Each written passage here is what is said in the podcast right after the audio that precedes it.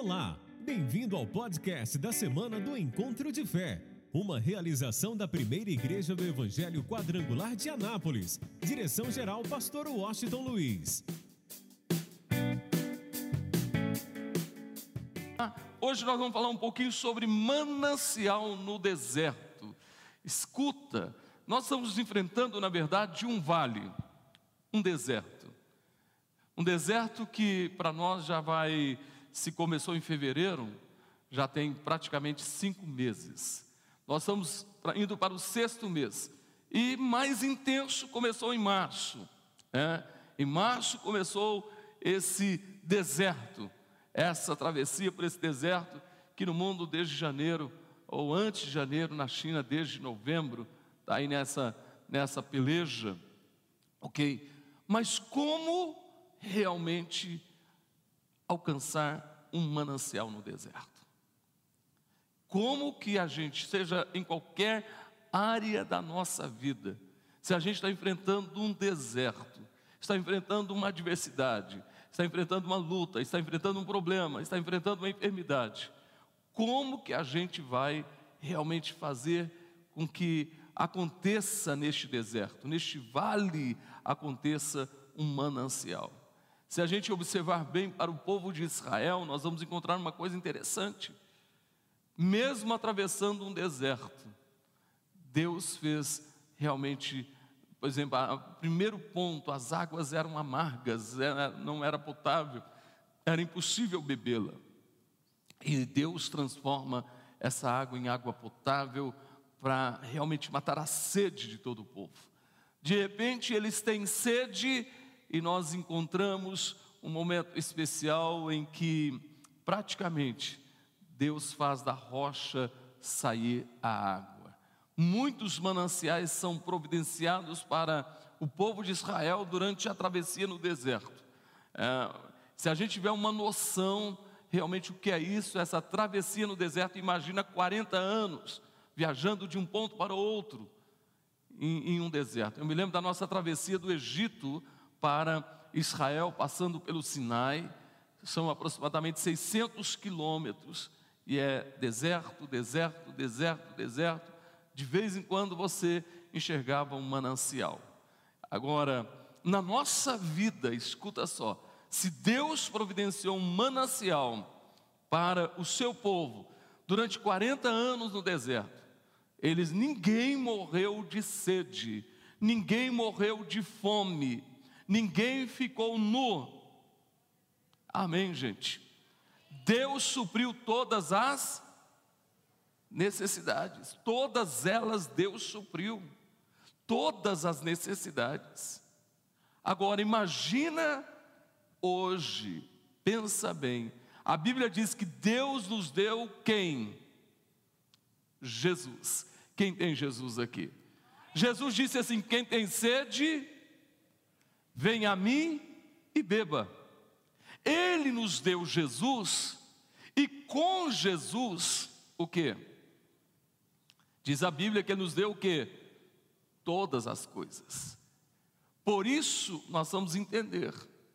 Jesus disse: Eu estarei convosco todos os dias até quando?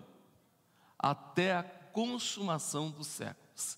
Jesus é essa fonte de bênçãos e eu sei que eu e você temos visto essa fonte realmente jorrar na nossa vida todas as vezes que nós precisamos de algo. Essa fonte estava lá.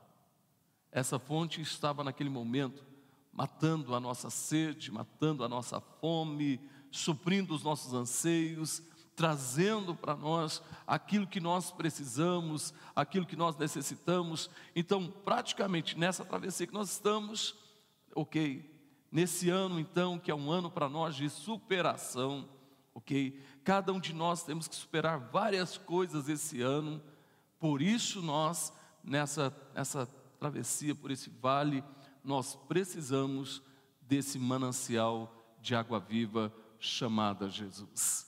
Agora, como que eu vou viver realmente, eu vou ver dia após dia esse manancial no deserto? Como? Então vamos lá. O salmista nos responde, Salmos de número 84, Olha o que ele diz. Fala da felicidade daqueles que habitam no santuário de Deus.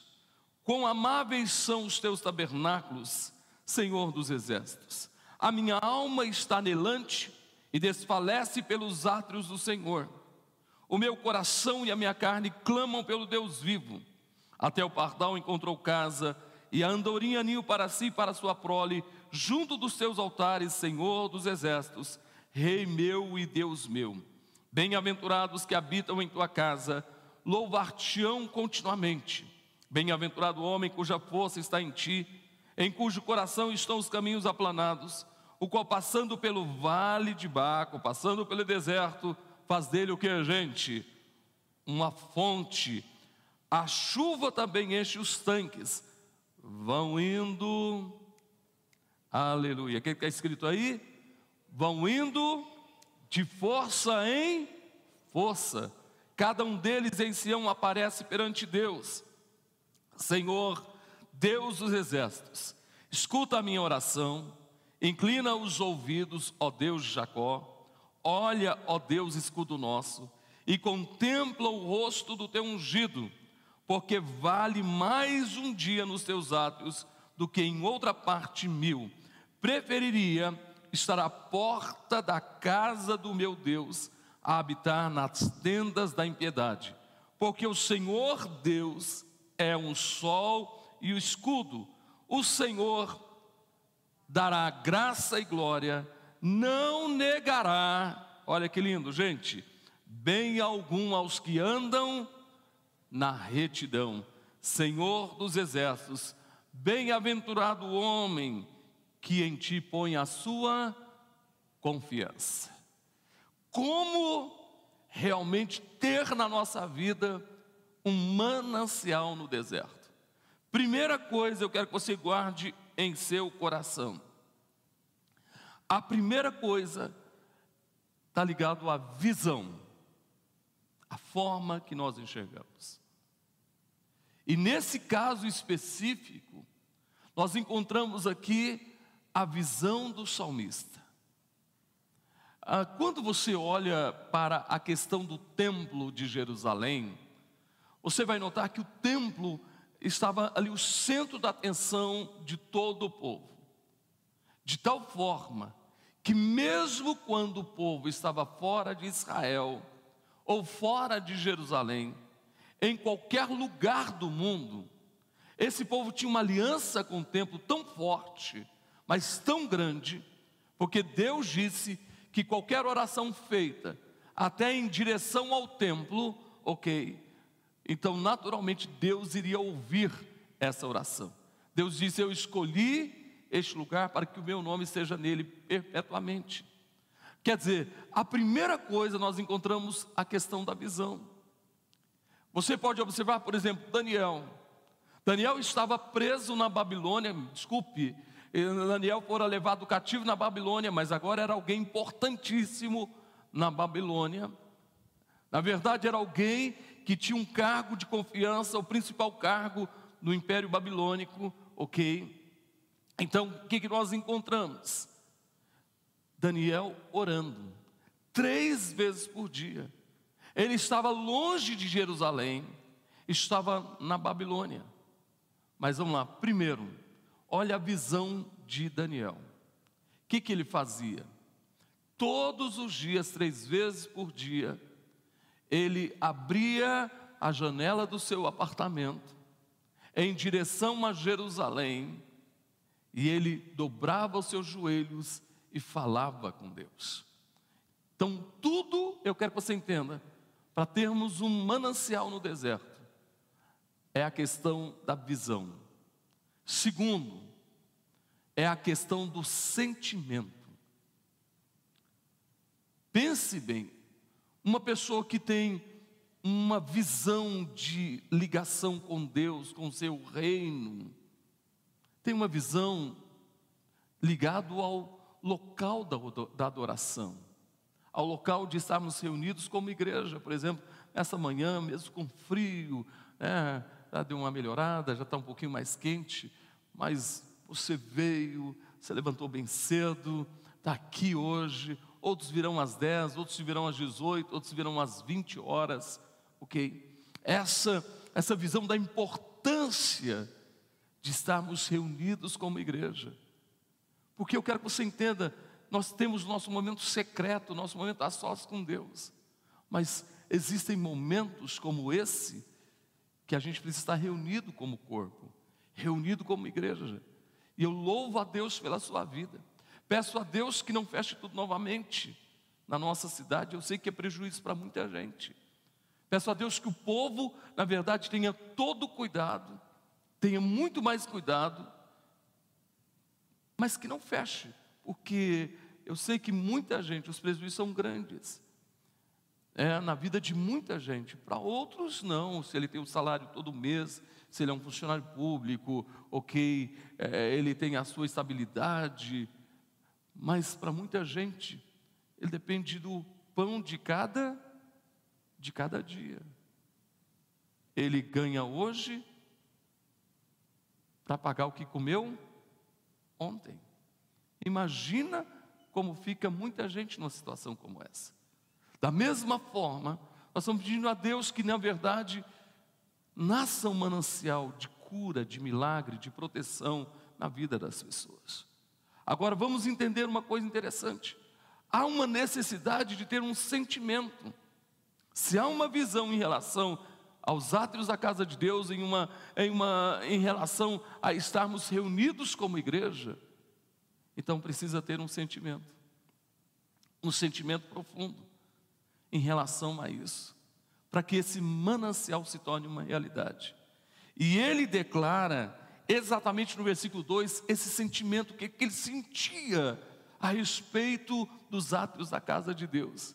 E ele diz assim: A minha alma, está falando de emoções, de sentimentos. Uma pessoa que não tem nenhuma emoção, nenhum sentimento em relação à casa de Deus, essa pessoa não é o tipo de pessoa que tem uma visão em relação a estar reunido, a congregar. Por isso ele não sente falta. Por isso ele fica um mês sem vir à igreja. Vem quando sobra um tempo, quando não tem nada para fazer. Então essa pessoa vem, ah, hoje eu vou, não tem nada para fazer, hoje eu vou na igreja. Ah, você vai na igreja? Se der tempo eu vou.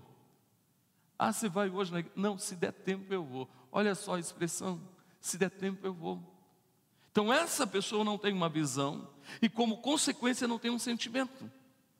Mas quem tem uma visão da importância dos átrios da casa de Deus, do, do momento de estarmos juntos, porque estando junto, a igreja reunida, é o corpo reunido, e o, o meu dedo precisa da minha, da minha mão, sim ou não, gente? A minha mão precisa do quê? Do meu braço, do antebraço, do, ah, meu braço precisa do quê? Do corpo. Meu corpo precisa do quê? Do meu cérebro. Então, nós dependemos uns dos outros. Então, é importantíssimo estarmos reunidos. Mas muita gente não tem esse sentimento, porque não tem a visão. Mas o salmista diz: A minha alma está ansiosa, desejosa, a minha alma anela tudo que eu quero, minha alma desfalece. Eu me lembro de uma pessoa que ela veio na igreja durante a quarentena, ela veio durante o dia, e ela entrou aqui, e eu estava lá, ficava o dia todo aqui, ali numa mesa, eu, algum dos pastores, e ela saiu, e essa irmã chorou, mas chorou, chorou, Diz, pastor, como que eu posso ficar sem os atos da casa do meu Deus? Sem congregar. Isso é o sentimento. Eu me lembro de outra que diz assim, pastor, se eu deixar de estar aqui, eu vou morrer. Eu vou morrer. É a alma desfalecendo pelos átrios da casa de Deus.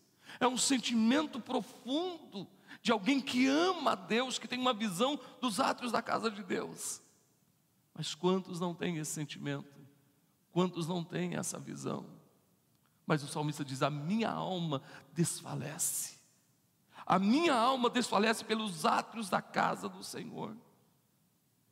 Ele está dizendo, olha o sentimento dele. Aí ele fala do pardal, da andorinha, eu não tenho muito tempo de falar sobre isso, que até eles encontraram lugar nos átrios da casa de Deus, mas olha o que ele diz. Ele diz assim: olha, olha o sentimento dele, a visão dele. Porque sentimento e visão devem caminhar juntos. No versículo de número 10, olha o que a visão dele e o sentimento que ele tem.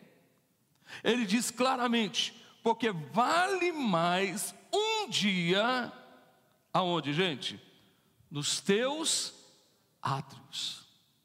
Vale mais um dia nos teus átrios do que em outra parte mil. Vale mais um dia estar aqui do que em qualquer outro lugar mil dias. Olha a expressão, o sentimento e a visão dele. Olha o que ele confessa. Aí eu estou falando de visão, de sentimento e de confissão. Se nós queremos ter um manancial na nossa vida, nós vamos entender isso. Nós vamos ter uma visão muito clara da importância de estarmos reunidos como igreja, da importância de amarmos os atos da casa do Senhor, nós precisamos ter esse sentimento em relação a isso e precisamos confessar. Olha a confissão dele: vale mais um dia nos átrios da tua casa do que mil dias. Mil dias. Aí ouça bem, ele diz assim: olha, olha, olha a, a confissão dele preferiria estar à porta da casa do meu Deus a habitar nas tendas da impiedade.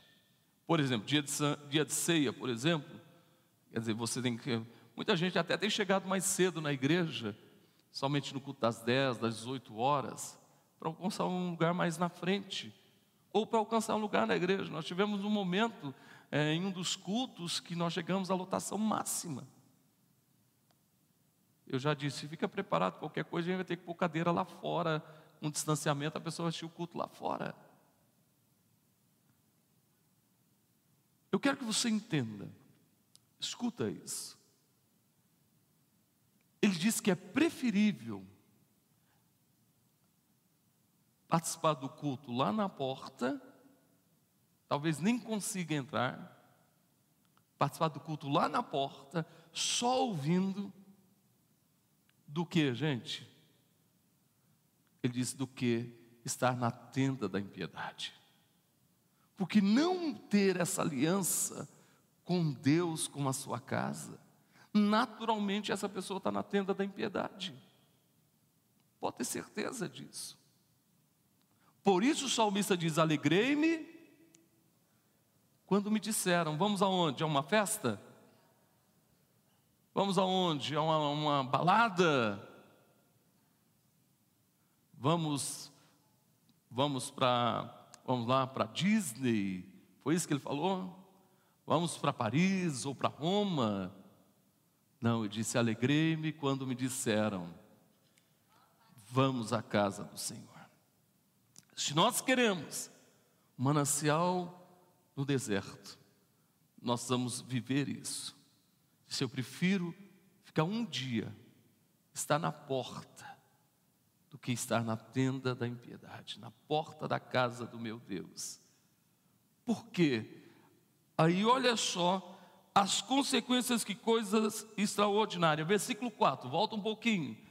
Quem tem a visão, o sentimento e confessa isso, o que, que vai acontecer com essa pessoa? O versículo 4 responde: Bem-aventurado Vamos lá, bem-aventurados que habitam em tua casa, terão motivos para te louvar continuamente, ou louvar-te-ão continuamente. Feliz é aquele que está aonde? Aquele que ama estar na casa de Deus. Feliz é aquele que tem um sentimento que a sua alma desfalece por estar reunido como igreja. Feliz é aquele que prefere estar na casa de Deus do que em qualquer outro lugar. Esse se tornará íntimo do Pai. Quem quer ser íntimo de Deus aqui, levanta a sua mão. Eu estava observando, olha só, eu vejo a aliança de muita gente, de pessoas extremamente comprometidas. Eu me lembro de uma irmã que me ligou essa semana e disse: Pastor, eu tenho, estou aqui em casa. Ela é uma pessoa de idade, faz parte do grupo de risco. Ela disse: Olha, eu estou aqui na minha casa. Eu estou aqui com três meses do meu dízimo. E eu perguntei para ela: A senhora participou da ceia? Ele disse: Pastor, eu por isso que a gente precisa da ajuda de vocês. Para quem não participou, nós estamos indo, estamos levando. Eu, pastor Cláudio, estamos fazendo isso. Ok. Aí ela disse assim: Olha, eu participei da primeira, minha filha me levou, na segunda não teve jeito, e nem na terceira.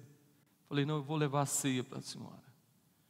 E ela chegou para mim e disse assim: eu fui levar a ceia para ela, aproveitei, tinha uma outra casa de frente. Parece que aquela senhora ali da frente também não participou da ceia ela já indicou, nós já servimos a ceia para essa senhora. A senhora me deu um abraço, né? Me deu uma pastor, estava com tanta saudade. E aí eu deixo te falar uma coisa. Aí ela diz assim, pastor, meu dízimo é pouco. Não existe dízimo pouco, dízimo é dízimo, não importa o valor. Mas ela disse que o valor do dízimo dela era pouco.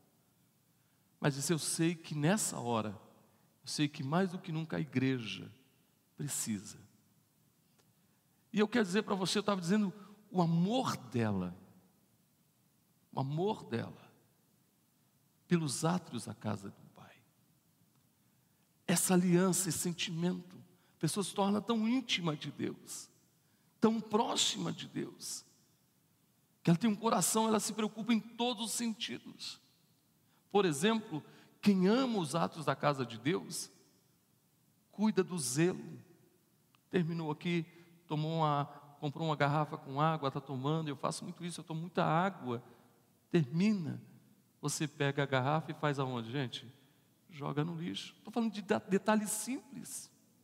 Vi um papel no chão, agora é mais fácil de ver, tem alguma coisa no chão, a gente pega, joga no lixo. Estou falando de detalhes simples. A gente se torna tão íntimo de Deus que a gente valoriza esse lugar. Nós valorizamos esse lugar. Ele disse: A minha alma desfalece. Ele diz que feliz, bem-aventurado é esse, eles terão sempre motivos para louvar a Deus. Quem quer ter motivos para louvar a Deus, levanta a sua mão. Diga glória a Deus. Ele diz assim: outra coisa, bem-aventurado o homem cuja força está em ti, em cujo coração estão os caminhos aplanados. Sabe, Deus vai endireitando a nossa vida dia após dia a nossa vida vai se consertando, a gente vai se tornando uma pessoa melhor. Quantos erros na minha vida eu cometi, quantos erros na tua vida você cometeu, mas a gente foi achando o caminho correto, é ou não é verdade? Nós estamos achando o caminho correto, Deus foi mudando a nossa história, o Espírito Santo foi nos dando a direção. Então nosso caminho é aplanado. E diz assim: o que que acontece então na vida dessa pessoa? Quando ele enfrenta um vale, um deserto. Quando ele enfrenta um vale, quando ele enfrenta um deserto, Deus faz desse vale um manancial. Eu vou falar para você que esse é tempo de crescimento.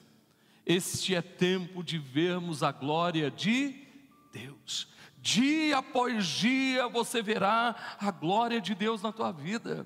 Dia após dia você verá o agir de Deus na tua vida. Dia após dia você verá o cuidado de Deus na tua vida. Dia após dia você verá o amor de Deus por você. Dia após dia você verá a ação de Deus a seu favor. Dia após dia você verá Deus antecipando cada situação e Deus dizendo: a porta está aberta, a porta está aberta e ninguém pode fechar. O que, que Deus está dizendo para nós nesta manhã? Que a porta do nosso milagre, a porta da nossa vitória, a porta da nossa prosperidade, a porta da vida, a porta da alegria, a porta da felicidade, do gozo, da paz, do amor, está aberto para cada um de nós. Então, neste deserto, nesse período que estamos enfrentando, há um manancial de vida chamada, chamado Jesus Cristo. Nós temos o Espírito de Deus conosco. Por isso vale a pena. Eu fico com dó daqueles que, na verdade, não dão nenhum valor a esse momento.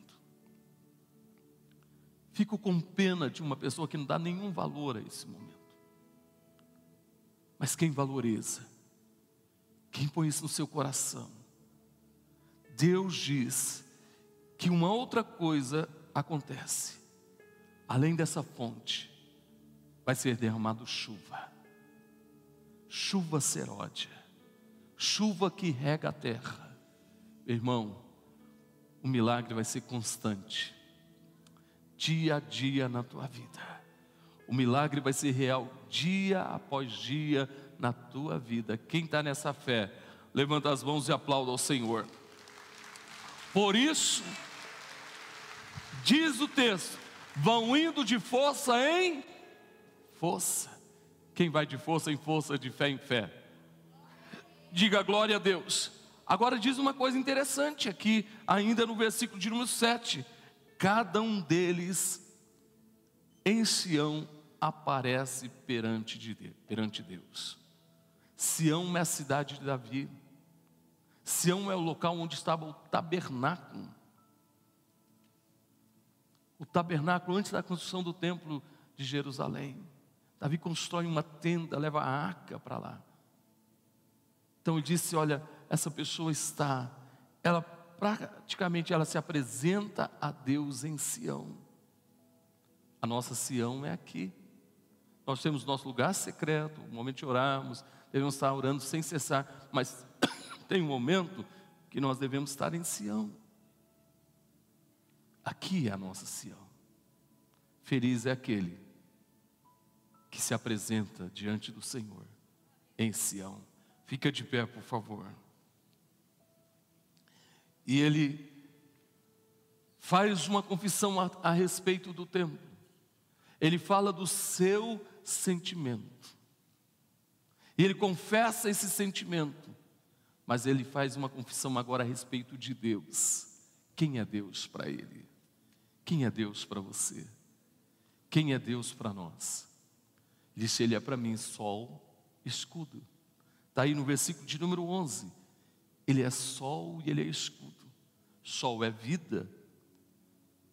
Por exemplo, nós precisamos de sol para ter vida. Sol nos ajuda em relação até à vitamina D. Por isso é importante fazermos nosso check-up. Como é que está a sua vitamina D? Como é que está a sua vitamina D? Como é que está a sua vida, a sua vitamina D espiritual? Diz que no mínimo você tem que pegar 15 minutos de sol por dia. 15 minutos pelo menos. Agora a minha pergunta é: será que a gente pega pega pelo menos 15 minutos de vitamina D espiritual. E não poderia ser 15 minutos, deveria ser 24 horas por dia. A nossa vitamina D se chama quem? Deus. Deus é a nossa vitamina D. Nele a gente está animado, a gente está motivado, nele a gente consegue caminhar em frente. Nele em Deus a imunidade se torna mais alta. Deus te protege, Deus te ampara. Se alimente dele dia após dia. Espero que você esteja cheio dessa vitamina, dessa vida. Jesus disse: Eu sou o que? A vida. Ele é tudo que a gente precisa. Ele diz assim: Olha, que quando isso acontece, quando nós realmente entendemos que Deus é nosso sol, o nosso escudo, ele diz claramente: o Senhor dará glória, graça e glória. Eu poderia pregar uma outra mensagem sobre graça e glória. Ele dará graça e glória e não vai negar nenhum bem aos que andam na retidão. Você viu que o começo se relaciona com o fim. Ele está falando de sentimento, está falando de visão, sentimento, confissão e os resultados. E ele diz assim: ele termina dizendo: Senhor dos exércitos, bem-aventurado o homem que em ti põe a sua confiança. Quem aqui é bem-aventurado? Quem confia em Deus? Quem confia em Deus, diga amém. Põe as duas mãos na altura do peito. Eu gostaria que você dissesse ao Espírito Santo, meu amigo Espírito Santo, sabe, a gente tem um amigo que está com a gente, que é o Espírito Santo. Fala com ele agora. Diga a esse amigo Espírito Santo o quanto você precisa, o quanto você necessita. Diga a ele: Eu preciso do Senhor. Traz força, vigor, vida de uma forma especial. Abra o teu coração, deixa Ele te ouvir. Declare bem forte de todo o teu coração.